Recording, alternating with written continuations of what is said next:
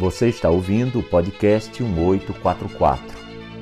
Hoje abordaremos um tema muito importante: a oração. Imersos que estamos numa infinidade de pesares e aflições, com dores, sofrimentos, miséria, corrupção, fome, enfermidades e um oceano de desprazeres e angústias, buscamos de todas as formas encontrar alento, sossego, esperança, fé, conforto, tranquilidade e principalmente a felicidade. É assim que nos vemos voltados a buscar da origem de todo o poder e de toda a glória as bênçãos, a ajuda divina, o apoio espiritual, o alento para nossos corações. Mas o que é oração? Muhammad, o profeta que concedeu à humanidade o livro sagrado, o Alcorão, dizia: a oração é uma escada pela qual todos podem subir ao céu. Todos, absolutamente todos, afirmou Muhammad. A oração, diz Abdu'l-Bahá, o sábio persa que viveu entre 1844 e 1921, o exemplo perfeito de todos os ensinamentos barrais, o filho de Bahá'u'lláh, o profeta da nova era, a oração, diz Abdu'l-Bahá, é a conversação com Deus, a fim de tornar conhecida aos homens a sua mente e vontade Deus lhes deve falar numa linguagem que eles possam compreender, e isto ele faz pela boca de seus santos profetas. Enquanto fisicamente vivos, esses profetas conversam com os homens face a face e transmitem-lhes a mensagem de Deus. E depois de sua morte, sua mensagem continua a atingir as mentes humanas através de seus dizeres registrados e de seus escritos com suas palavras. Não é essa, porém, a única maneira pela qual Deus pode lhes falar. Existe uma linguagem do Espírito, que é independente da fala ou da escrita, pela qual Deus pode comunicar-se com aqueles cujos corações buscam a verdade e inspirar-lhes onde quer que estejam e seja qual for sua raça ou língua nativa. Nessa linguagem, o manifestante continua a manter a conversação com os fiéis depois de sua partida deste mundo material. Após sua crucificação, Cristo continuava a conversar com seus discípulos e a inspirar-lhes. De fato, ele os influenciou mais fortemente do que antes e o mesmo tem acontecido com outros profetas. Abdu'l-Bahá fala muito sobre essa linguagem espiritual. Ele diz, por exemplo, devemos falar na linguagem do céu, na linguagem do espírito, pois há uma linguagem do espírito e do coração. E é tão diferente da nossa linguagem como a nossa o é da dos animais que se exprimem apenas por gritos e sons. É a linguagem do Espírito que fala a Deus. Quando, em oração, libertamo-nos de todas as coisas externas e nos volvemos para Deus, é como se ouvíssemos no coração a voz de Deus. Sem palavras falamos, comunicamos-nos, conversamos com Deus e ouvimos a resposta. Todos nós, quando atingimos uma verdadeira condição espiritual, podemos ouvir a voz de Deus. Esses foram alguns trechos de uma palestra registrada pela senhorita Ethel Rosenberg durante as viagens de Abdu'l-Bahá ao Ocidente em 1912. Bahá'u'lláh declara que as mais elevadas verdades espirituais só podem ser comunicadas por meio dessa linguagem universal. A palavra falada ou escrita é completamente inadequada. Um pequeno livro chamado Os Sete Vales, em que Bahá'u'lláh descreve a jornada desde a morada terrestre até o lar divino, diz, tratando das etapas mais adiantadas da jornada. Ele escreveu: A língua falha ao tentar descrever estes três vales. E as palavras são inadequadas. A pena não escreve nesta região. A tinta deixa apenas um borrão.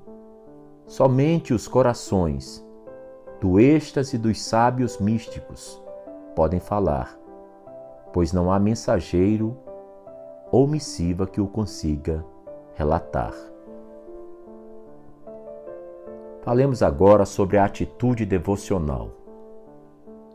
A fim de que possamos atingir a condição espiritual em que se torne possível conversarmos com Deus, Abdu'l-Bahá diz: Devemos nos esforçar para atingirmos essa condição, separando-nos de todas as coisas e do povo do mundo, e voltando-nos para Deus somente será preciso algum esforço por parte do homem para alcançar tal estado, mas ele deve trabalhar para isso, lutar por isso. É pensando e cuidando menos das coisas materiais e mais das coisas espirituais que podemos atingi-lo. Quanto mais nos afastamos de uma, mais próximos estamos da outra a escolha é nossa. Nossa percepção espiritual, nossa visão interior deve ser aberta, de modo que possamos em tudo ver os sinais e traços do Espírito de Deus. Tudo nos pode refletir a luz do Espírito. São trechos de uma mesma palestra registrada pela senhorita Ethel Rosenberg, das palavras de Abdu'l-Bahá em suas viagens pelo Ocidente. Sobre esse assunto, Bahá'u'lláh escreveu: Esse que busca deve, ao alvorecer de cada dia, comungar com Deus e perseverar de toda a alma na busca do bem-amado. Com a chama de sua amorosa menção, deve ele consumir todo pensamento refratário, da mesma maneira, Abdu'l-Bahá declara: Quando o homem permite ao espírito, através da alma, iluminar seu entendimento, então ele contém toda a criação. Mas, por outro lado, quando o homem não abre a mente e o coração às bênçãos do espírito, e sim inclina a alma para o lado material, na direção da parte corporal de sua natureza, então ele desce de sua alta posição e torna-se inferior aos habitantes do mais baixo reino animal. Bahá'u'lláh escreve também: Livrai vossas almas, ó povo, da escravidão do eu, e purificai-as de todo apego a qualquer coisa além de mim. A lembrança de mim limpa de contaminação todas as coisas, pudesseis vós apenas o perceber. A necessidade de um mediador de acordo com Abdu'l-Bahá. Ele escreveu: É necessário um mediador entre o homem e o Criador, alguém que receba a plena luz do esplendor divino e a irradie sobre a humanidade, do mesmo modo que a atmosfera da Terra recebe e difunde o calor dos raios solares. Se desejamos orar, devemos ter algum objeto em que nos concentrarmos. Se nos voltamos para Deus, devemos dirigir nossos corações a algum centro. Se o homem adora a Deus de outro modo a não ser através de seu manifestante, deve primeiro formar um conceito de Deus, e este conceito é criado por sua própria mente. Como o finito não pode compreender o infinito, Assim, Deus não pode ser compreendido deste modo. Aquilo que o homem concebe com sua própria mente é-lhe compreensível. Aquilo que ele pode compreender não é Deus. Aquele conceito de Deus que um homem forma por si próprio é apenas um fantasma, uma imagem, uma ilusão. Nenhuma conexão há entre tal conceito e o Ser Supremo.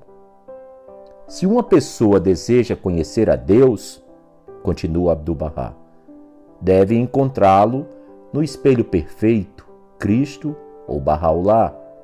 Em qualquer desses espelhos, ele verá refletido o sol divino. Do mesmo modo que conhecemos o sol físico pelo seu esplendor, pela sua luz e calor, assim também conhecemos a Deus, o sol espiritual, quando ele brilha do templo do manifestante, pelos seus atributos de perfeição, pela beleza das suas qualidades e pelo esplendor da sua luz. Esses trechos são recolhidos de uma palestra de Abdu'l-Bahá com o Sr. Percy Woodcock, em Aca, no ano de 1909. E Abdu'l-Bahá continuou ainda. A menos que o Espírito Santo se torne o intermediário, não se pode receber diretamente as dádivas de Deus. Não deixes de considerar a verdade óbvia, pois é evidente per si que uma criança não pode ser instruída sem um professor, e o saber é uma das graças de Deus. O solo não se cobre de relva e vegetação sem a chuva das nuvens. Em consequência, a nuvem é a intermediária entre as graças divinas e o solo. A luz tem um centro, e se alguém deseja procurá-la de outro modo que não seja do seu centro, jamais a atingirá. Volta a tua atenção para os dias de Cristo. Algumas pessoas imaginavam que sem as emanações messiânicas fosse possível atingir a verdade, mas foi precisamente essa ideia que se tornou a causa da sua privação. Um homem que tenta adorar a Deus sem dirigir-se a seu manifestante afirma Abdu'l-Bahá. É como um homem numa prisão, tentando, através de sua imaginação, deleitar-se com as glórias da luz do sol. Diz Abdu'l-Bahá a um correspondente seu: Ó tu amigo espiritual, saiba que a oração é indispensável e obrigatória e sob nenhum pretexto está o homem isento desta obrigação, a menos que sofra de uma doença mental ou um obstáculo intransponível o impeça. Ao ser perguntado por outro correspondente por que orar, que sabedoria há nisto, já que Deus estabeleceu tudo e executa todas as coisas na melhor ordem? Qual a sabedoria, pois, em rogar e suplicar, e em expor os desejos e pedir auxílio? Abdu'l-Bahá respondeu: Sabe tu que, em verdade, convém ao fraco suplicar ao forte, e incumbe a quem aspira às graças suplicar ao glorioso e generoso. Quando se roga a seu Senhor, voltando-se a Ele buscando graças de seu oceano, esta súplica traz luz ao seu coração, iluminação à sua vista, vida à sua alma e enlevo ao seu ser. Durante tuas súplicas a Deus e tuas recitações, teu nome é minha cura. Considera o quanto teu coração se alegra, tua alma se deleita pelo espírito do amor de Deus e tua mente é atraída para o reino de Deus. Através desta atração, as habilidades e capacidades crescem. Quando o recipiente é ampliado, mais água pode conter. E quando a sede aumenta, as graças da nuvem tornam-se agradáveis ao paladar do homem. Eis o mistério da súplica e a sabedoria que há em expor as carências. Esse trecho é de uma epístola de Abdu'l-Bahá a um Bahá'í americano e foi traduzida em outubro de 1908 pelo senhor Ali Kuli Khan.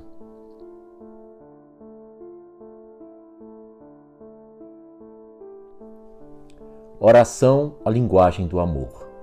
Há alguém que perguntou se a oração era necessária, uma vez que Deus conhece presumivelmente os desejos de todos os corações, Abdu'l-Bahá respondeu: Se uma pessoa sente amor por outra, terá vontade de lhe dizer, embora saiba que o amigo percebe que ele o ama, ele ainda assim terá vontade de lhe dizer.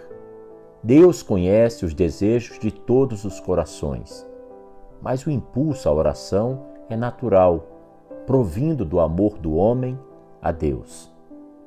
Não é preciso que a prece seja em palavras, mas antes em pensamento e atitude. Mas se esse amor e desejo estão faltando, é inútil tentar forçá-los. Palavras sem amor nada significam. Se alguém conversar convosco como um desagradável dever, sem amor ou prazer, desejarias conversar com ele? Em outra palestra, ele disse: Na oração mais elevada, os homens suplicam só pelo amor de Deus e não por terem medo dele ou do inferno, nem pela esperança de atingir graças ou o céu. Quando uma pessoa se enamora por um ser humano, torna-se-lhe impossível deixar de mencionar o nome de seu amado. Quanto mais difícil ainda é deixar de mencionar o nome de Deus quando se vem a amá-lo. O homem espiritual não encontra prazer em outra coisa que não seja a comemoração de Deus. Esses trechos são colhidas das notas da senhorita Alma Robertson e outros peregrinos nos meses de novembro e dezembro de 1900. A oração e a lei natural. Muitos encontram dificuldade em acreditar na eficácia da oração, pois pensam que as respostas à oração implicariam em interferência arbitrária com as leis da natureza. Uma analogia pode ajudar a remover esta dificuldade. Se um imã for colocado sobre algumas limalhas de ferro, estas saltarão para cima e aderir-se-ão, mas isso não implica interferência com a lei da gravidade. A força da gravidade continua a agir sobre as limalhas tal como antes. Apenas foi posta em ação uma força superior, uma outra força cujo efeito é tão uniforme tão calculável como a da gravidade. Segundo o ponto de vista Bahá'í, a prece faz entrar em ação forças superiores até agora relativamente pouco conhecidas. Mas parece não haver razão para se acreditar que estas forças sejam mais arbitrárias em sua ação do que as físicas.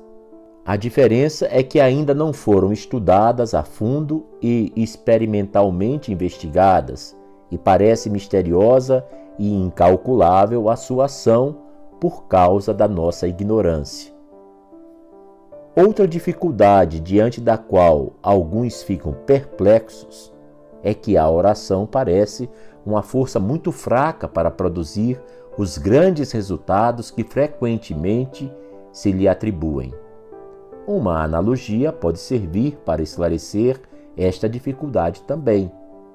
Uma pequena força, quando aplicada à comporta de um reservatório, pode liberar e regular uma enorme vazão de potência hidráulica ou, quando aplicada ao leme de um vapor transatlântico, pode controlar o curso do enorme navio. Segundo o ponto de vista Bahá'í, o poder que atende à oração é o inexaurível poder de Deus. A parte do suplicante consiste apenas em exercer a pequena força necessária para liberar o fluxo ou determinar o curso, da divina misericórdia, que está sempre pronta a servir aqueles que tiverem aprendido a valer-se dela.